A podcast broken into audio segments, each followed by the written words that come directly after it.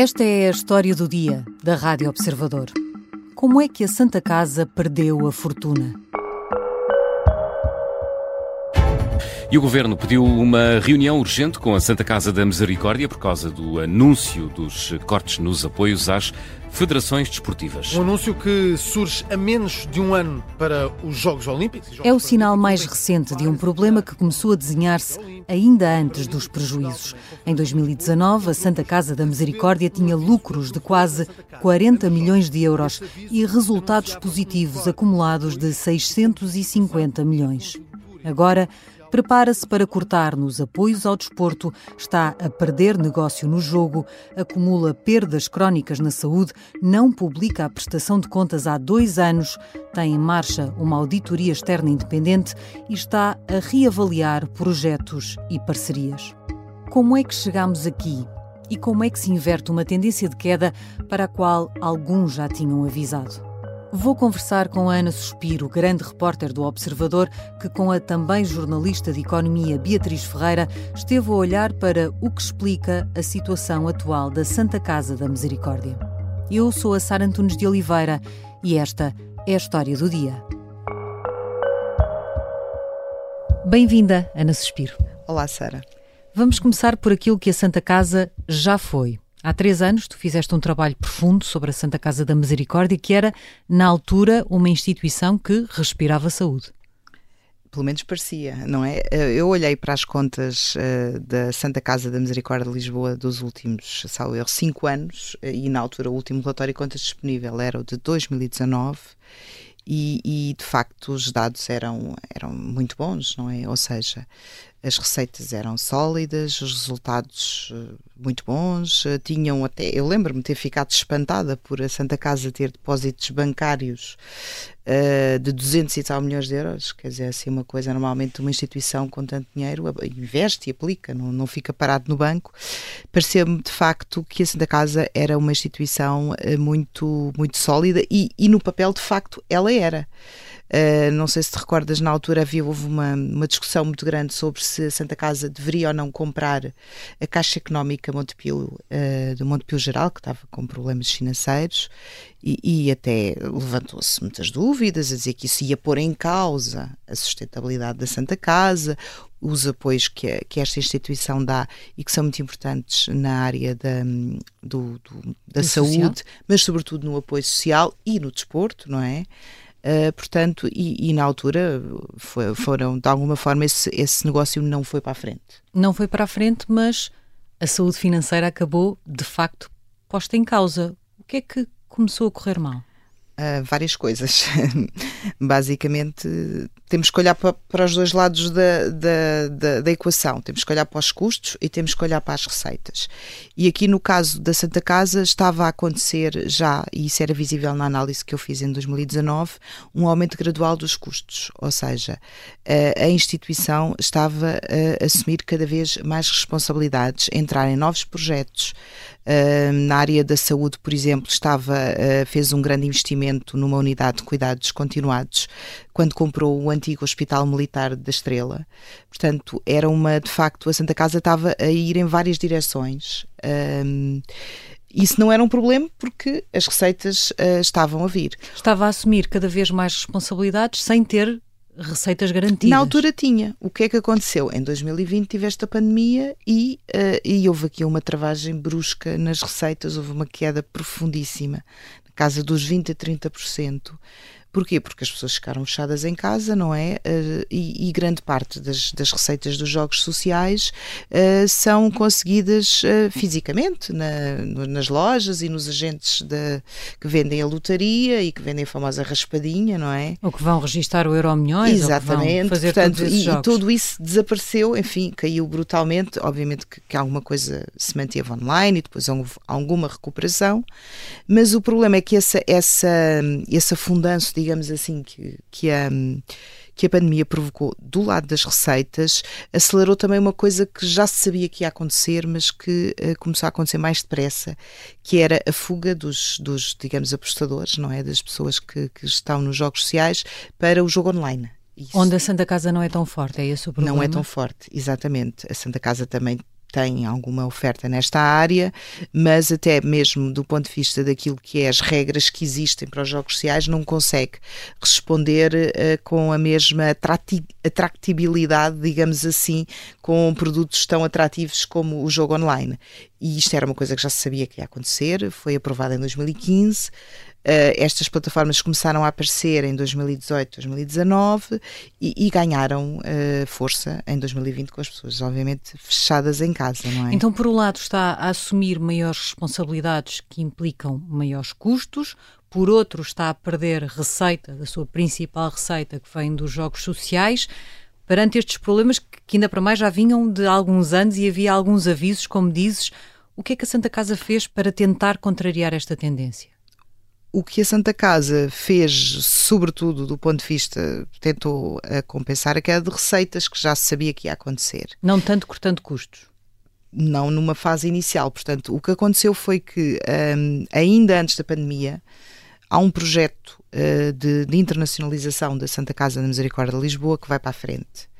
Uh, em que se aposta em conseguir receitas uh, em outros mercados que não o português, para compensar uma queda que já se antecipava que iria acontecer, e olha-se para os, os, os PALOP, não é? para os países de língua oficial de expressão portuguesa, sobretudo o Brasil, onde as misericórdias e o nome da Santa Casa têm, são fortes. Portanto, existe uma tradição de ligação, porque nós estamos a falar de uma instituição que é centenária, que uhum. nasceu no século XVI e que tem, tem ligações ao Brasil, enfim, que é conhecida em outros países. Portanto, eles acharam que a marca poderia ajudar a abrir portas e, e essa estratégia uh, aconteceu com a aprovação, penso que da tutela, não é? Portanto, essa estratégia foi para a frente, uh, só que, uh, pelo menos nos resultados que se conhecem para já, não tem tido bons resultados, porque tem havido investimento, investimento de mais de 20 milhões de euros nos últimos quatro anos. Nesses projetos internacionais? Nesses projetos internacionais, sobretudo no Brasil, mas o que acontece é que por razões não totalmente. que têm sobretudo a ver com questões legais, jurídicas, ou seja, parece que alguns dos concursos e alguns dos projetos em que a Santa Casa se meteu acabaram por eh, ver-se envolvidos em, em impasses jurídicos e dúvidas de tribunais e talvez a questão da, da no fundo da, da, possibilidade de atuar nesses mercados não tenha sido suficientemente estudada uh, porque são, são legislações diferentes, são regras diferentes, por exemplo o Brasil não tem o jogo, o jogo no Brasil não é regulado Acho que é um dos poucos mercados onde isso existe, onde não existe regulação para o jogo. Uh, e, portanto, uh, houve aqui um, um, conjunto de apostas que, que, tiveram um resultado para já infeliz. Ou não, não, não, não tiveram, só trouxeram custos e não trouxeram as, as esperadas receitas. Não, eh, não trouxeram essas receitas, o que significa que contribuíram para o problema que temos agora. Exatamente qual é a situação atual da Santa Casa, se é possível saber. Pois, esse é outro problema, é que eu quando fiz aquele trabalho em 2019, eh, uma das coisas que me chamou a atenção e que eu destaquei no trabalho foi precisamente a quantidade de informação disponível sobre as contas da Santa Casa que estava no site. Em 2019? Em 2019 estava lá tudo. Eu até sabia o nome das pessoas que tinham doado propriedades à Santa Casa uh, por, na sequência da sua morte, não é? Porque Transparência Santa... total. Transpa... Estava lá tudo. Agora, quando uma pessoa tenta ir às contas, vai, vai ao site da Santa Casa e desde 2020 que não há documento de prestação de contas. Porquê? O que é que aconteceu? É, o que aconteceu foi que em 2021 e 2022 a tutela teve dúvidas sobre as contas e não as homologou. Ou seja, homologar é aqui uma expressão um pouco. Uh, não é bem aprovar, mas é reconhecer as contas, no fundo. Portanto, tínhamos as contas que mostravam aquilo de que falavas, lucros em 2019 de quase 40 milhões de euros, uh, uh, uma série de depósitos bancários de duas centenas de milhões, imóveis, e desde que a Santa Casa começou a dar prejuízo, porque se sabe que deu prejuízo, nomeadamente logo no ano uhum. seguinte, essas contas deixaram de estar. Temos ainda as contas do ano 2020, que uhum. é o ano dos grandes prejuízos, mas aí tu tinhas a explicação, tinhas a, pandemia. o grande argumento da pandemia, situação temporária, portanto, não, não poderia ser um, um, um problema conjuntural e não um, um problema estrutural. Uh, o que nós estamos a verificar agora é que o problema é estrutural e, de certa forma, é isso que a, que a tutela uh, admite quando justifica porque é que não aprovou as contas. Mas, apesar delas não terem sido tornadas públicas, nós tivemos acesso a uma parte, pelo menos, dessas contas e temos pareceres do Conselho de Auditoria, que é o órgão de fiscalização. O que é que esses pedaços de informação nos dizem? Bom, dizem-nos de facto que o problema é estrutural, que o problema não foi só a pandemia, que aliás até já foi reconhecido não só pelo ex-provedor eh, quando foi ao Parlamento, mas também pela Ministra da Segurança Social, Ana Mendes Godinho, que tem a tutela da Santa Casa, uh, mostra-nos precisamente que, que, há aqui várias coisas a correr mal ao mesmo tempo. Para além daquelas que a gente já referiu, uh, por exemplo, tu com a pandemia tiveste um aumento uh, dos custos da Santa Casa, com a oferta de uma série de serviços em termos sociais e de saúde que, pronto, que, que se mantiveram de certa forma. Uh, tiveste, por exemplo, uh, uma operação que para já custa dinheiro e vamos ver se, se, se será possível que deixe de custar e que passe a ser uh, interessante para a Santa Casa, que foi a compra do Hospital da Cruz Vermelha à Cruz Vermelha. Isto foi um negócio que foi realizado em 2020, numa altura em que se sabia que o hospital já estava numa situação financeira muito complicada e que a Cruz Vermelha, obviamente, não tinha meios financeiros para poder uh, manter, no fundo, este hospital na, na, primeira liga, digamos assim, das ofertas uh, privadas de saúde, sendo que nós estamos a falar no hospital do setor social. E obviamente que isto consome dinheiro, não é? Porque a Santa Casa teve que começar a meter dinheiro no Hospital da Cruz Vermelha, que, que não metia. Uh, portanto, há todo aqui um conjunto de, de situações, uh, também as, as, os jogos uh, sociais recuperaram receita, mas não voltaram para o patamar de 2019. Por exemplo, o Placar, que é um jogo de apostas desportivas, teve uma quebra forte que não, não recuperou. E depois tens aqui a grande receita de, de, da Santa Casa e dos jogos sociais, que é a raspadinha, que é um jogo que socialmente é questionável, porque obviamente as pessoas que compram as raspadinhas são também as pessoas que tendencialmente têm menores rendimentos e há quem diga que existe um problema de, de, de adição quase à raspadinha uh, e poderão haver eventualmente a vir a ser tomadas medidas para travar esse jogo que neste momento é, é a grande fonte de receitas da Santa Casa. Mantendo-se, portanto, esse enorme desequilíbrio nas contas. Nós já voltamos à conversa com Ana Suspiro, grande repórter do Observador. Na segunda parte, vamos perceber o que é que está a ser feito agora, se o governo conhecia de facto o problema e se agiu quando era preciso.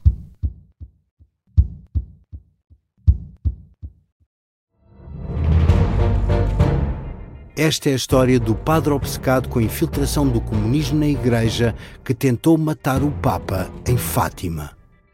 Episódio 4 Beijar o Papa. Saguei. Tirei, tirei a faca. Fui, empunhei e mesmo no momento em que.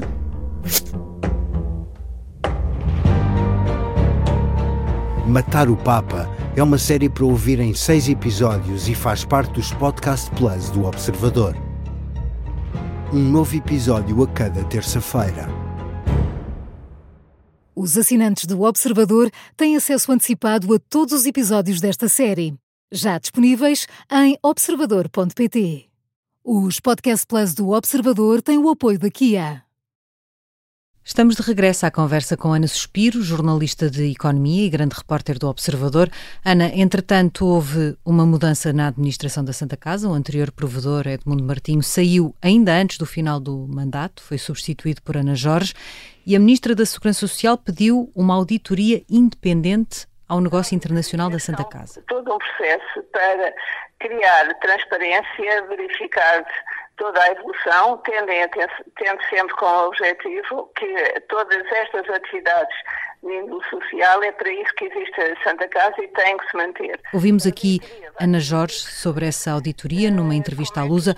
O governo não sabia o que se passava? Bom, Uh, o governo nunca disse o que é que sabia ou não sabia. O que, de facto, o observador uh, procurou saber e conseguiu obter aqui alguns esclarecimentos por parte do antigo provedor uh, da Santa Casa, Edmundo Martinho. Foi sob o seu legado, digamos assim, que começou o projeto de internacionalização e também a operação do Hospital da Cruz Vermelha. Algumas destas ideias, até penso que a internacionalização vinha já do tempo de Pedro Santana Lopes, que foi o provedor antes de Edmundo Martinho. E aquilo que Edmundo Martinho nos confirmou é que a tutela aprovou os grandes projetos eh, que a Santa Casa, os grandes investimentos da Santa Casa, até porque, desde 2018, há uma lei do Parlamento, precisamente por causa daquela operação do Montepio que se temia que pusesse em causa as finanças da Santa Casa, há uma lei do orçamento que, do Parlamento que diz que os projetos estruturantes e decisões estruturantes da Santa Casa da Misericórdia de Lisboa têm que ser aprovadas pelo Ministro da Tutela, que é o Ministro da, da Solidariedade e da Segurança Social. Além disso, há pessoas escolhidas pelo Governo no órgão que fiscaliza a Santa Casa para além de ser o governo que nomeia o, o provedor, mas nomeia o provedor e depois, eh, pronto. Uh, sim, uh, temos um conselho de auditoria uh, que fiscaliza as contas, não é? Uh, da, da, da entidade e que tem, é presidido por uma pessoa indicada pelo Ministério das Finanças, uh, que neste caso é um antigo inspetor-geral das Finanças, portanto, uma pessoa com muita com muito conhecimento de, de controle financeiro e de situação da Santa Casa, naturalmente, até já lá está há bastante tempo, que é o Dr. Vitor Brás. Depois tínhamos uma pessoa nomeada pela Segurança Social e depois pelo Ministério da Segurança Social, que tem a tutela, e depois temos um, ROC, um Revisor Oficial de Contas, que, que é quem faz a fiscalização das contas e tanto quanto o observador uh, conseguiu ver das contas que fomos tendo acesso assim um bocadinho por uh, meios uh, menos ortodoxos, digamos assim, eh, não houve, portanto, este Conselho eh, da Auditoria, obviamente que levantou dúvidas, levantou questões, mas nunca deixou de aprovar as contas e o, a certificação legal, o, o, Revisor Oficial de Contas, aprovou as contas sem qualquer reserva, sem qualquer dúvida sobre a, a verdade do que elas mostram. Portanto, as dúvidas que se levantam têm um bocadinho a ver com a sustentabilidade da instituição. Não há, aparentemente, aqui uh, matérias ou questões que se suscitem uh, dúvidas sobre irregularidades. irregularidades. A não ser, e é por isso é que foi pedida a tal auditoria, que isso possa acontecer nas operações internacionais da Santa Casa Global, da qual, de facto, nós temos muito pouca informação. O que é certo é que o governo conhecia a situação, devia ter agido mais cedo e, se tivesse agido mais cedo, isso mudava alguma coisa?